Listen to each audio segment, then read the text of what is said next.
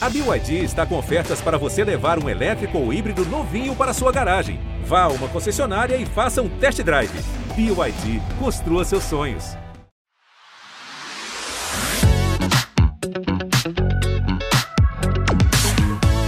Olá, sejam muito bem-vindos e muito bem-vindas. Hoje nós estamos recebendo a Mayumi Sato, que comanda uma rede social, a Sexlog, com mais de 17 milhões de usuários cadastrados e que conecta pessoas com interesse em sexo virtual ou presencial. Diferente dos aplicativos de relacionamentos mais conhecidos, essa rede existe com o objetivo bem claro de promover um encontro sexual e não necessariamente uma relação amorosa. A Mayumi já esteve aqui com a gente no Prazer Renata, junto com outras convidadas, em fevereiro deste ano, no episódio O Prazer das Mulheres na Nova Pornografia. Aliás, um episódio super legal, estou recomendando aqui. E agora ela está voltando para falar sobre o que querem e quais são as regras das pessoas que procuram um parceiro, uma parceira ou um casal para realizar suas fantasias dentro dessa rede social e sexual. A Mayumi vai apresentar para a gente uma pesquisa que ela fez com exclusividade para nós, com os usuários da sua rede. Eu quero desejar as boas-vindas para Mayumi. Que prazer ter você aqui. Muito obrigada, Renata. É um prazer estar aqui para falar sobre dados tão interessantes assim sobre a vida sexual do brasileiro que a gente não tem muita chance de discutir e entender, né? Para além talvez da nossa intuição, analisar dados mesmo, pesquisa e conversa que a gente tem com as pessoas dentro da nossa rede social que permitem depois a gente expandir né, nosso conhecimento sobre sexualidade. É, pois é, porque existe uma vida hoje dentro desses aplicativos, né? Que é, é difícil medir, né? Por isso que antes da gente começar a divulgar o resultado da pesquisa, eu queria que você explicasse um pouco melhor para quem ainda não tem intimidade com o seu trabalho sobre a sua formação. Você costuma se se apresentar como uma espécie de IBGE do sexo. Eu adoro, porque traduz muito bem, né? É, isso define realmente bem o seu trabalho, né? Define, define bem o meu trabalho e um pouco como eu mesclei alguns conhecimentos para hoje analisar esse tipo de informação e esses dados, né? A minha formação é em exatas, eu fiz ciências atuariais, que é uma formação assim mais voltada à matemática, estatística, mas depois eu fui trabalhar com publicidade, fui trabalhar com as redes sociais e com sexualidade, então tudo se misturou, né? É, é esse conhecimento em exatas, também em comunicação e o meu, a minha, in, meu interesse pessoal em entender as histórias das pessoas, conhecer quão diversa, né, é a forma como as pessoas encaram sua vida sexual amorosa. Aí isso levou mesmo ao meu trabalho dentro do Sexlog. É uma coisa que se misturou eh, exatas com humanas, né? Um, um trabalho muito diferente. Eu acho muito incrível, Mayumi. E você que está ouvindo em casa vai conseguir responder as perguntas junto com a gente, tá? Mas antes, eu queria saber qual é o perfil das pessoas que foram pesquisadas. É o mesmo perfil da, da sua rede? É, é o mesmo perfil. A gente está falando aí de pessoas que, bom, é, um recorte né, de pessoas que já estão interessadas em encontros sexuais. Eu acho que é importante a gente lembrar disso. Então, são pessoas que já gostam de falar sobre o tema, que já gostam, talvez, de entender um pouco mais sobre a sua própria sexualidade. E aí a gente tem uma, é, uma quantidade grande de homens, porque qualquer pesquisa que a gente faz né, acaba trazendo bastante homens, é, mas metade da nossa rede social é formada por casais. E aí a gente tem uma minoria de mulheres também que está bem representada, e tanto na pesquisa quanto nas redes sociais. É porque a rede nasceu como uma, uma ideia de fazer swing, né? O tal swing, a troca de casais, né? Exatamente. E aí ela foi evoluindo para outras formas de, de encontros sexuais. Isso, isso. Foi uma rede social que nasceu assim organicamente, como demanda mesmo dos casais de swing que não tinham onde compartilhar suas experiências, fazer novos amigos. Então, quando ela, é, quando ela surgiu, ela era uma rede aberta que, por conta das fotos que foram sendo publicadas, os nudes, a gente resolveu fechar, né, para dar mais privacidade para esse pessoal. E aí, a partir daí, ela foi se desenvolvendo também para garantir que as pessoas também tivessem diversão online, né, que não fosse só uma rede para as pessoas se conhecerem e irem às casas de swing, porque aí fica restrito só às pessoas que gostam dessa prática. Hoje a gente abarca aí todo tipo de fetiche, todo tipo de fantasia. A gente se propõe a ser uma rede sem julgamentos, onde as pessoas podem explorar a sua vida sexual do jeito que elas quiserem, com a maior segurança possível. É isso que a gente promove. A diferença em relação a esses aplicativos de relacionamento é que, na verdade, as pessoas entram realmente com o objetivo de ter um encontro sexual e não de encontrar o amor da sua vida. Exatamente. Acontece de algumas pessoas encontrarem amores da vida, até amigos que vão ficar para sempre, né, conectados a eles. Mas em geral, a pessoa entra com o objetivo de encontrar alguém, né, online para ter um encontro real. E isso também pode é, se converter em pessoas que se conhecem para fazer festinhas, né, para alugar um lugar e ir várias pessoas ao mesmo tempo. Mas em geral é sexo. Pessoas obrigadas obrigatoriamente se, de, se apresentam com seus nomes reais, com sua imagem ou não? Ah, não. Isso não. A gente até faz essa orientação para as pessoas não utilizarem nem nomes reais, nem passarem o número de WhatsApp assim para todo mundo, nem utilizarem as fotos com o rosto. Porque a gente sabe que ainda é um tabu, né? Ainda tem muita gente mal intencionada. Então a gente não quer que as fotos sejam expostas ou até fotos de terceiros sejam utilizados ali para aquele dito revenge porn. Então, como se você estivesse no Instagram ou no Facebook, e aí você vai para conversa privada. Exatamente. E aí você coloca um, talvez um nickname, né, que combina com você, às vezes é a loirinha de São Paulo, alguma coisa assim. E aí é interessante também utilizar os campos para descrever quais são as práticas que você está interessado, né? Se de repente você só quer um virtual, você quer mais um exibicionismo, você quer assistir alguém, enfim, tudo isso já ajuda a criar um filtro de quem vai entrar em contato com você. Mas é curioso, né? Só de observar as pessoas falando sobre sexo já deve ser uma experiência interessante, né? Exatamente sobretudo para os casais, né? Casais gostam muito da rede porque é um lugar onde eles podem aproveitar e ter experiências juntos, sabe? Sem um julgamento ao redor, sem pessoas querendo achar ou achando que isso influencia na relação deles. Ali tem bastante liberdade e a gente gosta disso, de um ambiente que foge daquela lógica da traição, de fazer as coisas por debaixo do pano. Dá para todo mundo se divertir ali e ninguém. É, mas tem sempre mais homem do que mulher, né? É, é gritante a diferença diferença, né? É, é, Renata, mas você sabe que isso vem mudando e é um, um algo que a gente vem observando, principalmente depois né, do isolamento ali no início da pandemia porque a gente percebeu que muitas mulheres antes elas não davam é, a chance de conhecerem uma rede social como a nossa. E aí, quando houve isolamento, elas não tinham outra opção, a quantidade, o volume de mulheres aumentou muito. A nossa previsão era de que esse número de mulheres ia reduzir à medida que né, as, as regras relaxassem, enfim, a gente pudesse se divertir é, fora de casa. Mas isso não aconteceu.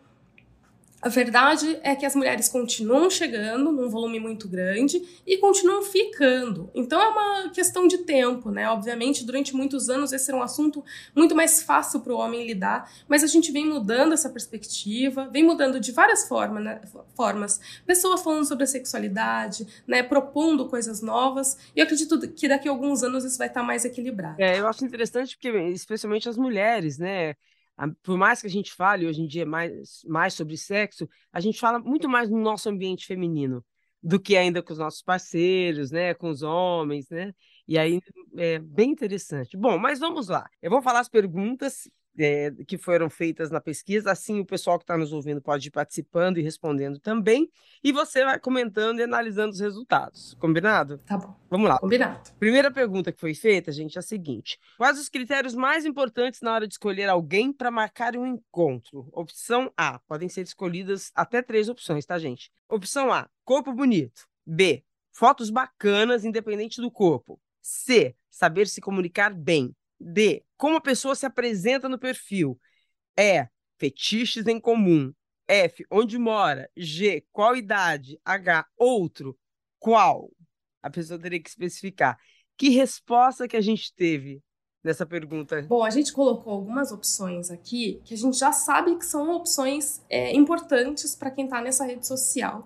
E algumas delas dizem mais respeito à estética Outras, mais a educação, mais a polidez na hora de se comunicar. Fantasia, né? A imagem da pessoa e a fantasia, né? fetiches, né? Exatamente. Você mencionou fetiche e o que a gente percebeu, por exemplo, é que o item fetiche, ele não é tão importante para as mulheres. Ele é mais importante para os homens e até para os casais, para entender se há uma conexão ali, se é alguém que a pessoa gostaria de marcar um encontro.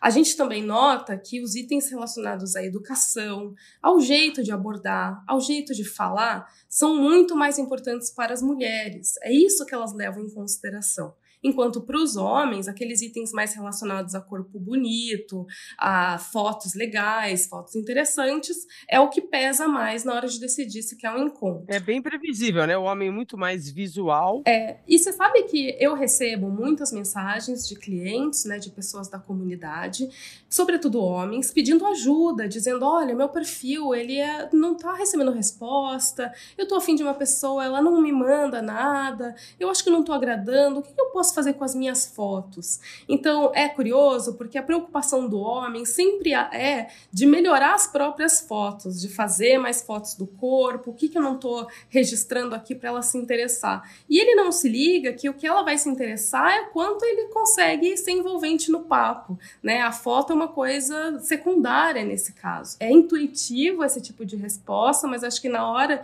em que as pessoas estão realmente no flerte, elas acabam esquecendo e levam em consideração seu próprio gosto para se relacionar com o outro, né? Então, homens, o que importa não é tanto a foto, não é tanto isso. Escolheram principalmente o quê? Corpo bonito? No caso dos homens, a gente teve mais escolhas por corpo bonito, né? E aí, em seguida, fotos legais. Isso soma já quase 60% das respostas dos homens. Então, 60% dos homens já estão satisfeitos com a imagem. Não importa muito como é que o papo vai desenrolar depois. É, se gostou da foto, já vai lá e dá um like e chama para conversa. E as mulheres? As mulheres, no entanto, elas gostam mais de pessoas com educação na hora de puxar o papo. Saber se comunicar bem. Isso. Na verdade, é, é educação na hora de puxar o papo, que é a primeira abordagem. Então, é muito comum que o homem já vá com os dois pés no peito lá, já, ah, eu quero isso, quero aquilo, já na primeira vez que fala com a pessoa. E essa mensagem é fundamental, ser educada e criativa. Aí, essa mensagem que as, as mulheres nos passam, que às vezes é isso que muda tudo. É naquela hora que ela vai tomar a decisão se vai continuar conversando com a pessoa ou se vai ignorá-la. Então, educação na hora de puxar o papo é o primeiro item. Por outro lado, elas também querem fotos legais, independente de ser do corpo ou não. E aí a gente está falando de fotos que dão um pouco mais de é, noção para a pessoa de quem ela é, né? Então às vezes pode até não ser foto do corpo, mas de repente fotos suas ali num ambiente que você gosta, né? Fazendo algum hobby que você gosta. Isso tudo parece um pouco curioso de ter numa rede social de sexo, mas a gente leva em consideração a pessoa como um todo também para escolher para transar, né? Ah, porque pelas fotos do dia a dia que ela posta ali, que ela se apresenta, ela está apresentando a sua personalidade. Vamos para a próxima pergunta que foi feita. Quanto tempo você costuma conversar no chat da rede antes de concordar em sair para o encontro pessoal? Opção A, um dia. B, dois dias. C, três dias. D, mais de uma semana. É, mais de um mês. Quanto tempo deu aí em média? Homens e mulheres responderam diferente? No caso dessa pergunta, a gente percebe como os homens são muito mais ansiosos para marcar um date do que as mulheres. A gente tem basicamente metade das mulheres, quase assim, 44% das mulheres ficam conversando mais de uma semana até marcar um encontro. Então, é bastante tempo, né? Para você ficar conhecendo a pessoa online, trocar informação sobre eh, gostos parecidos, onde mora. Enquanto os homens, a maior faixa está concentrada entre um dia a cinco dias. Então, eles querem resolver tudo ali entre um e cinco dias. Eles não querem conversar mais que isso. Tem o pessoal dos homens, 28%, que conversa mais que uma semana. Mas, assim, mais que um mês é só 6% dos homens. E enquanto as mulheres, é, são 16% delas que conversam mais de um mês. Agora, pela tua experiência, rolou a educação de um lado, rolou de gostar da imagem do outro do outro, eles se encontram, começam a tentar marcar o encontro, então, tô até imaginando aqui, ela vai enrolando para ganhar mais tempo e, e ver o que o cara vai falando, ele já está mais apressado. Rola um sexo virtual? até ir para o sexo presencial? O sexo virtual ele rola e ele rola de muitas maneiras, né? Acho que em geral a gente começa a pensar no sexo virtual e pensa alguma coisa de câmera ligada, por exemplo, né? Duas pessoas com a câmera ligada interagindo ali ao mesmo tempo. Mas não necessariamente. O que a gente vê muito recentemente é como o sexting se tornou algo muito popular.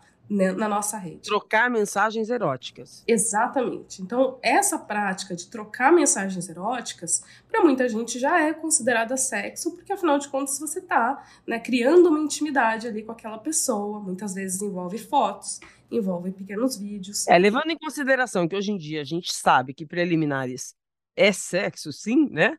Então seriam as preliminares nesse tipo de rede. Exatamente. Pode, a gente pode considerar as preliminares. Tem gente que gosta desse apelo mais textual e tem gente que gosta de um apelo é, de outras formas. Então, pode ser mensagem de voz, com uma voz mais sexy, e aí você conta alguma coisa, e depois você recebe uma mensagem de voz.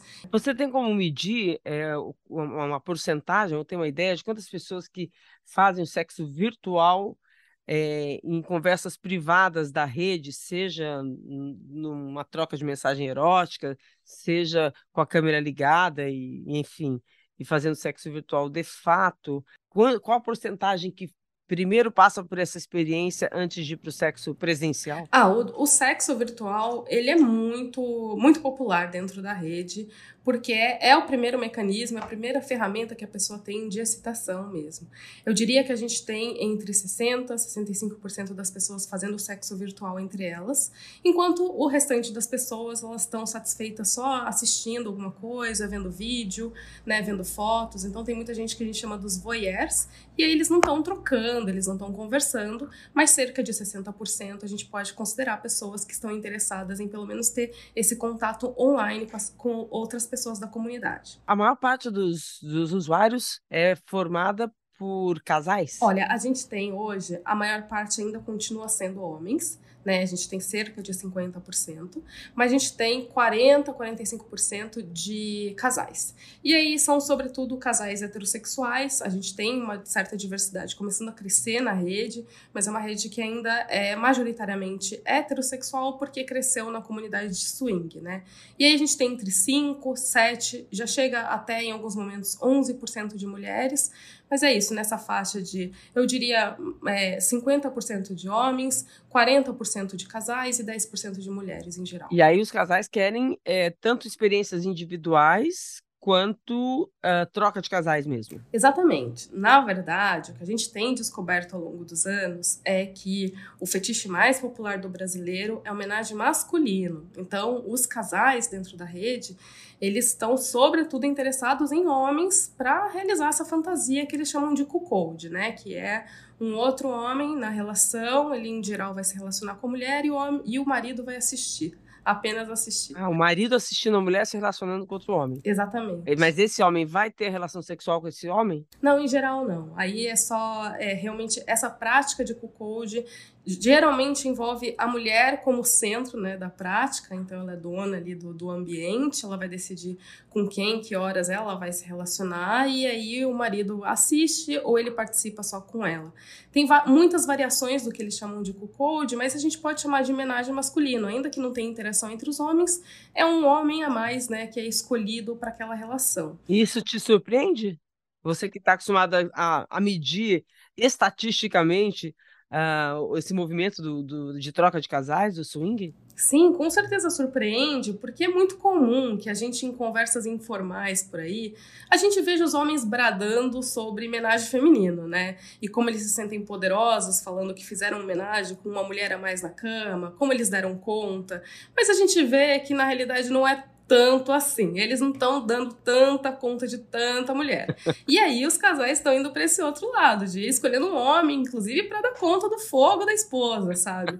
Então, surpreende, porque é muito anti-intuitivo, né? Homem nunca falaria sobre isso, né, numa mesa de bar, mas falaria sobre homenagem feminino, né? Então a gente vê que alguma coisa é o jeito que a gente fala e outra coisa é o que de fato as pessoas estão procurando. Bem interessante, hein? Detectar esse comportamento, né? Só numa rede assim você consegue, né? Observar esse comportamento, né? Exatamente. E a gente vai aprendendo também que diferentes fetiches têm manifestações talvez diferentes em épocas do ano ou em lugares do Brasil.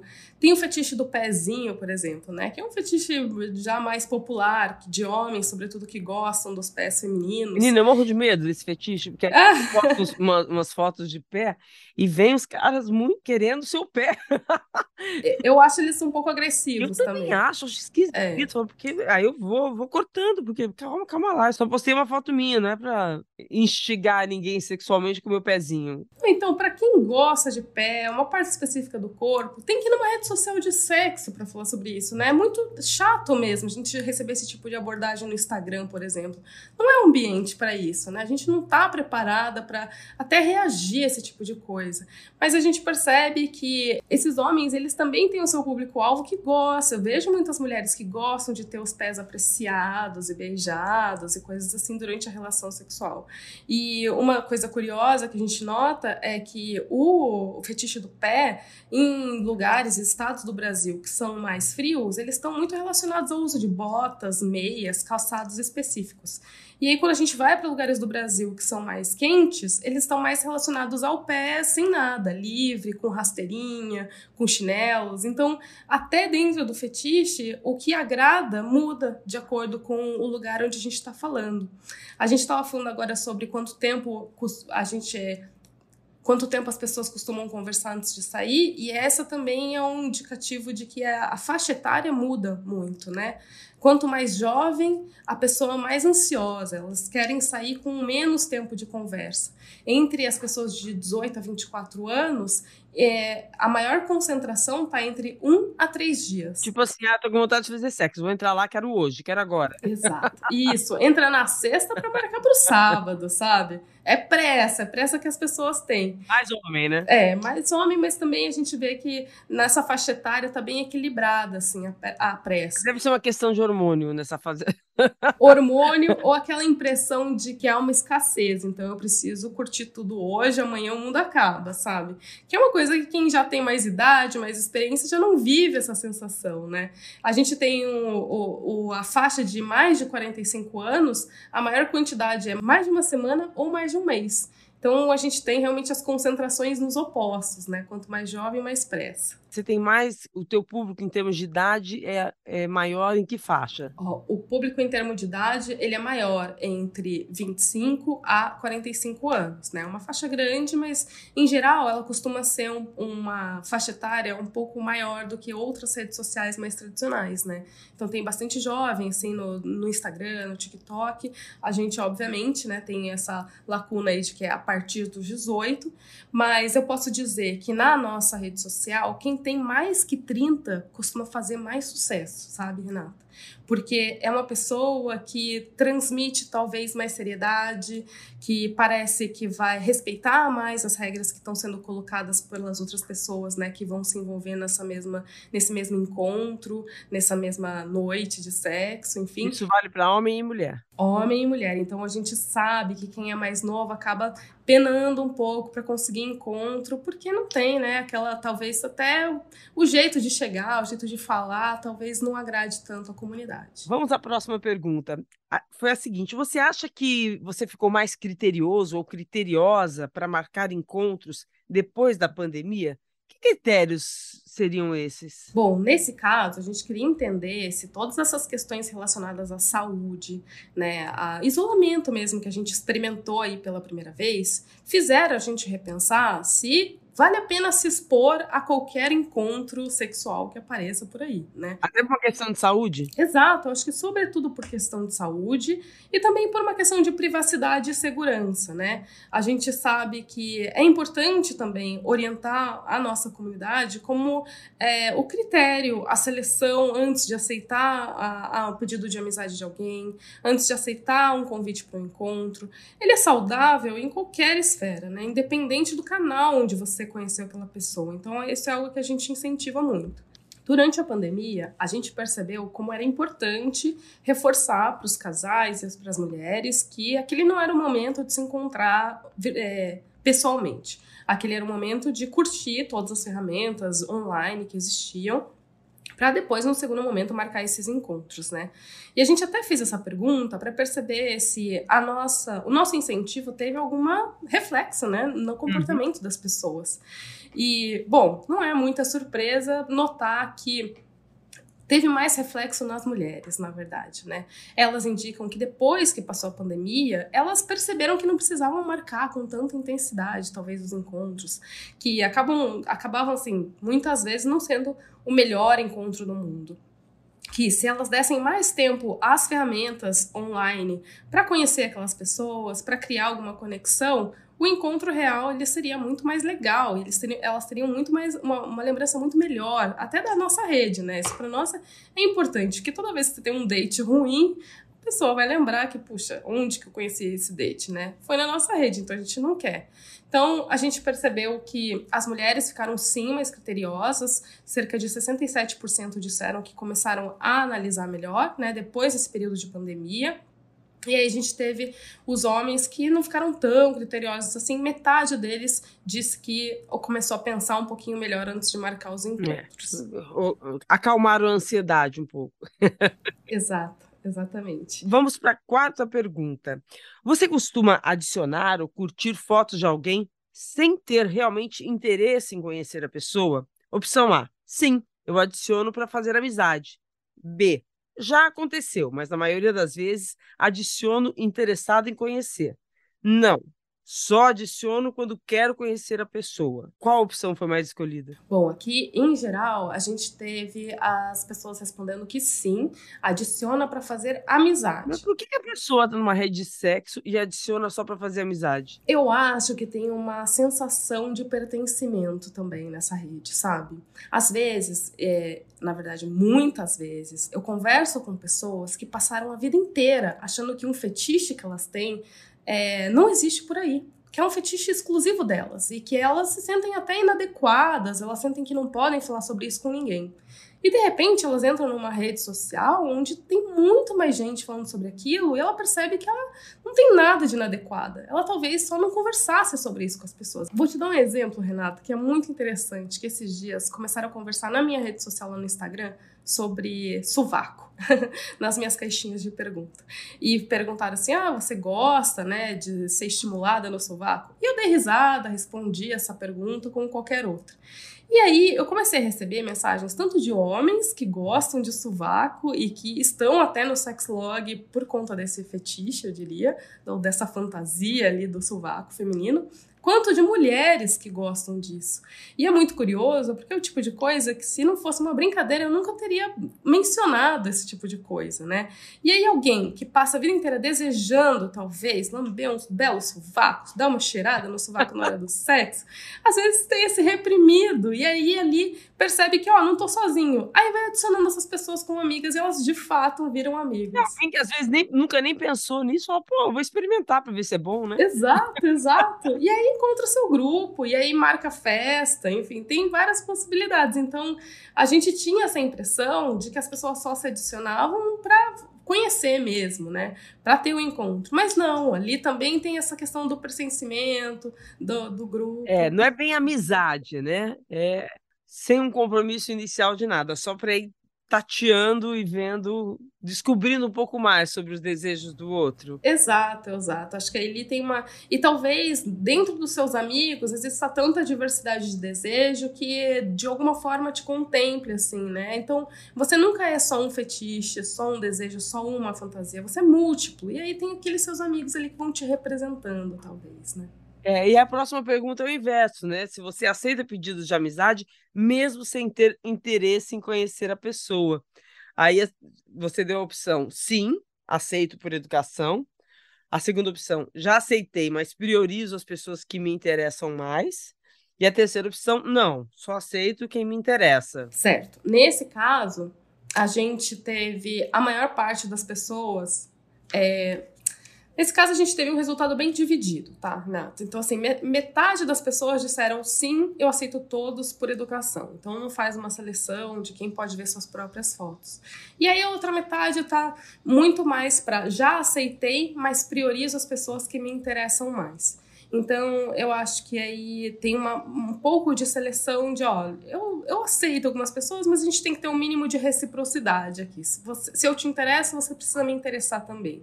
E aí a gente tem pessoas, né, esses grupinhos que se escolhem. Ayumi, aí você pediu para as pessoas contarem um flerte que elas deram, receberam e foi inesquecível. Como é uma pergunta em aberto, eu te pergunto assim, o que você detectou, né? Algum tipo de tendência?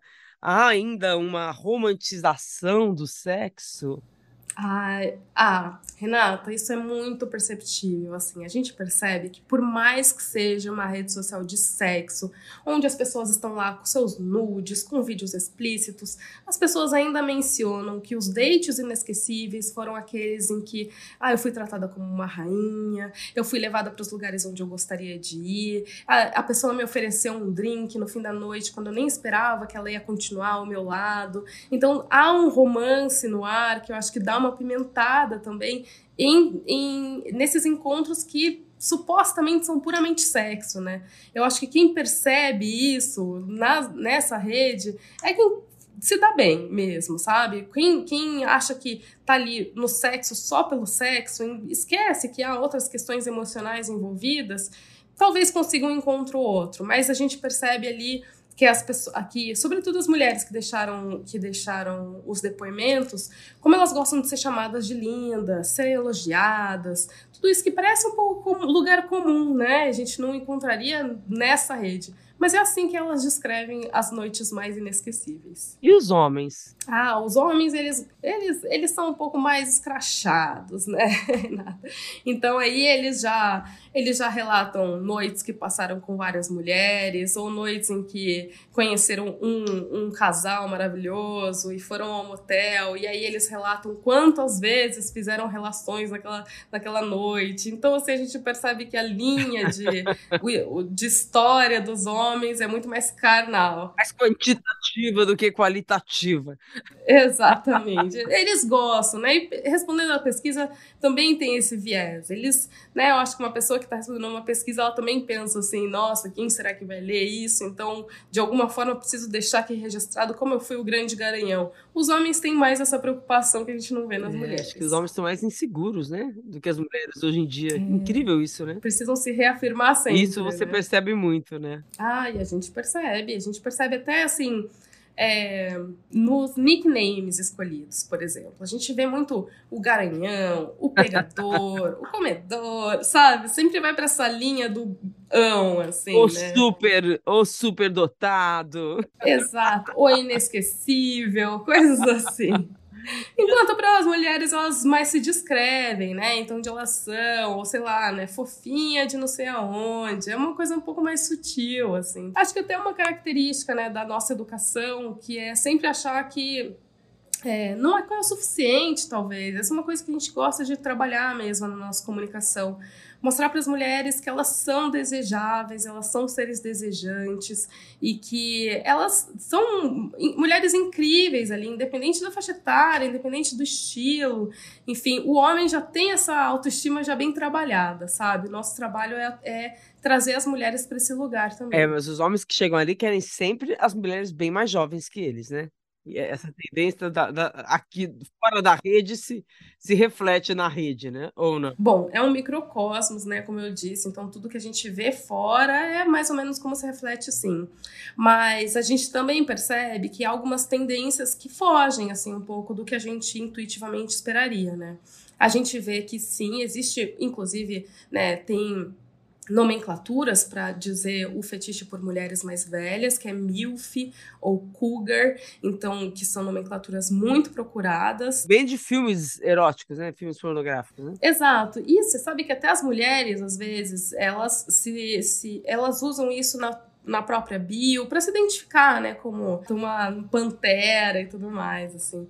Ou até, por exemplo, algo que foge um pouco do, do que a gente está acostumado a ver, né, padrão é, de, de desejo, é, a gente tem, tem existe uma nomenclatura para falar de mulheres gordas maravilhosas, que é BBW, Big Beautiful Woman, né? E esse termo BBW é muito usado pelas próprias mulheres, porque elas ficam, até fica mais fácil de encontrar, né? Eu coloco ali BBW e vou encontrar. E sabe o lugar do Brasil onde tem mais busca por BBW? É o Rio de Janeiro. É justamente um lugar onde tem tanto, né, essa fixação por um padrão de corpo, tem aquela coisa de lugar de praia, é, mas no Brasil, se a gente for comparar com os outros estados, é no Rio de Janeiro que os homens mais procuram BBWs. Então a gente percebe que às vezes esse padrão ele até oprime a pessoa que gostaria de algo diferente, mas precisa falar, né, que gosta do padrão, precisa estar com uma mulher, né, acha que precisa estar com uma mulher dentro do padrão para ser aceito. E na vida real não é bem assim, né? No, quatro, entre quatro paredes,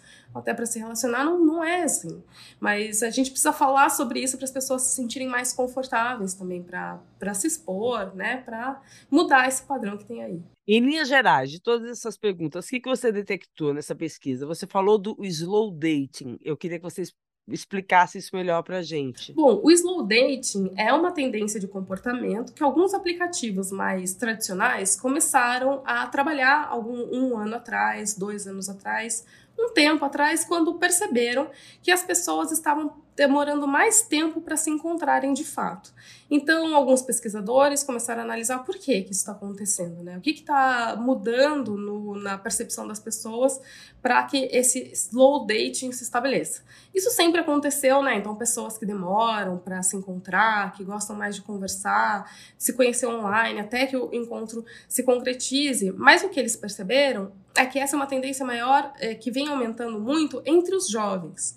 Os jovens que é, talvez é, nunca tenham vivido num mundo sem os aplicativos, né, que nunca tenham flertado sem os aplicativos, eles começaram a, a mudar o padrão de comportamento de quem, da geração anterior, já tinha tido experiência sem a, a existência dos aplicativos e aí meio que replicou a sua experiência de, é, online. Então, é, o que se percebe é que entre os jovens a ansiedade vem diminuindo um pouco ano a ano, né? A gente percebe isso pela quantidade de mensagens que as pessoas mandam. Eu percebo isso pela quantidade de vezes que as pessoas se conectam até na rede rede.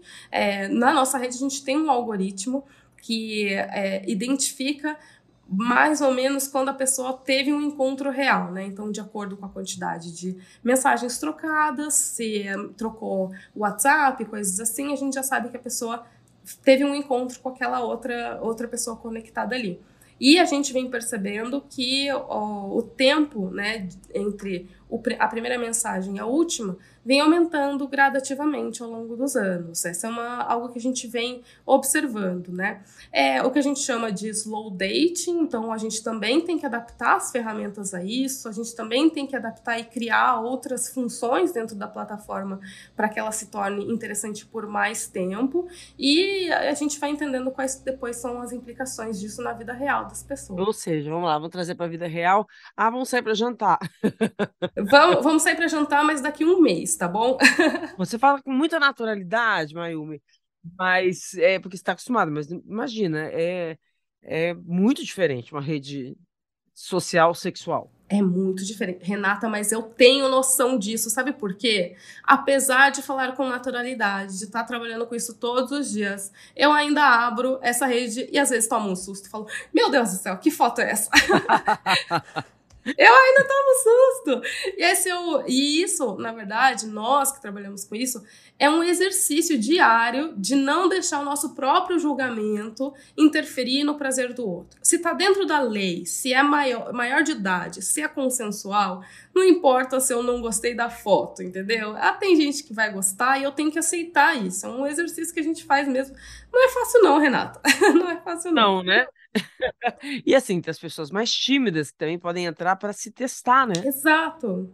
É. Tem até uma pergunta de uma ouvinte que mandou que eu achei interessante separar para você, dizendo o seguinte: e quem é totalmente incapaz de flertar por uma timidez extrema, nível hard mesmo, pesado? Como é que faz? Olha, aí entrou numa enrascadinha, hein? Ah, mas é bom porque ela entra, não tem tempo, não precisa se mostrar, né? Acho que a pessoa pode ir e se sentindo à vontade, né? Porque se você vai vendo as pessoas se comunicando, Acho que vai normalizando aquilo, uma impressão minha. Não, eu acho que sim. Eu acho que provavelmente essa pessoa que é muito tímida, ela não tem situações sociais reais em que ela vai observar as outras pessoas flertando, porque ela não deve nem sair direito, né? Não deve ir muito pra balada. E ali é uma situação em que ela pode ficar quietinha no canto dela e vendo como as pessoas interagem entre elas, né? Seja na live, seja nos comentários, nos chats. E eu acho que é isso, a gente vai aprendendo com os outros também pela observação ali com 17 milhões de pessoas, observação não vai faltar, né? Exemplo ele não vai faltar para ela. É. Eu, eu, me lembro sempre é, de ter conversado com, com, um psicólogo uma vez, falando sobre os perigos dos, dos dates, né? Na, nos aplicativos, que isso talvez causasse ansiedade, mas aí não era um aplicativo de sexo. Eu queria entender como é que você vê isso nessa rede de sexo. Por exemplo, as pessoas sai, se frustra um dia, vai no outro dia, sai, sai na mesma semana com três, quatro pessoas, se frustra.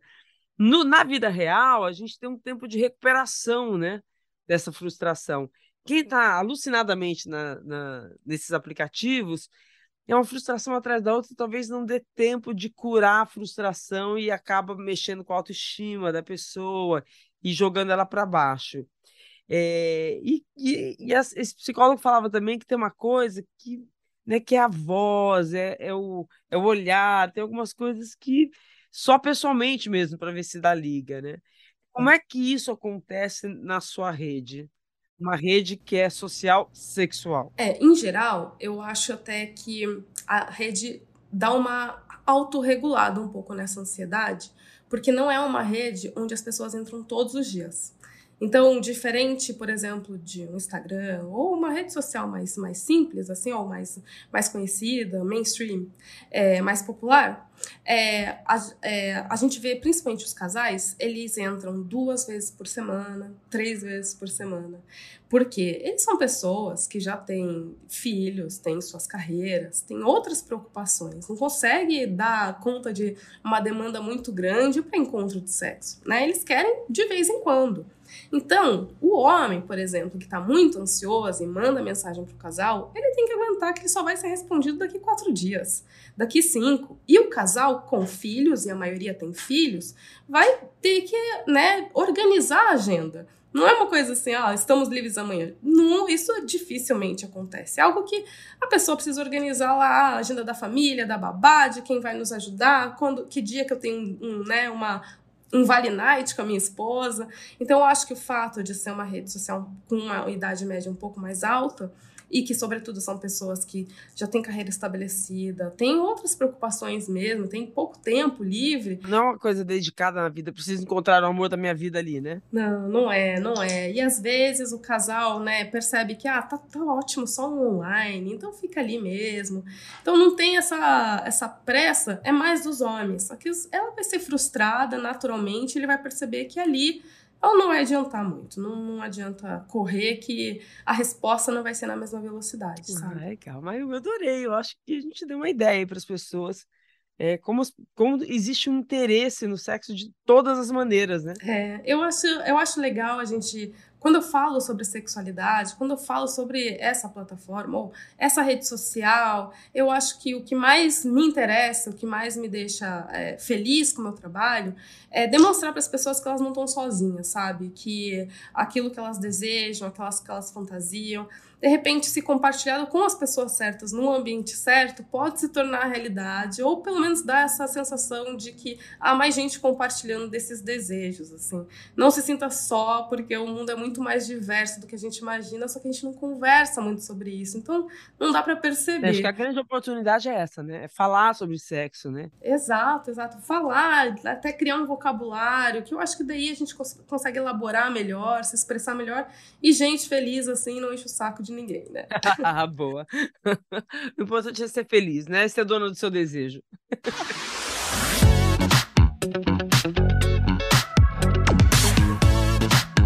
E lembrando que o Prazer Renata é um podcast feito por mulheres. Está disponível em g1.com.br barra fantástico e também nos principais tocadores de podcast. Este episódio foi produzido por Duda Kunert Edição: Letícia Amâncio. Direção: Perla Rodrigues.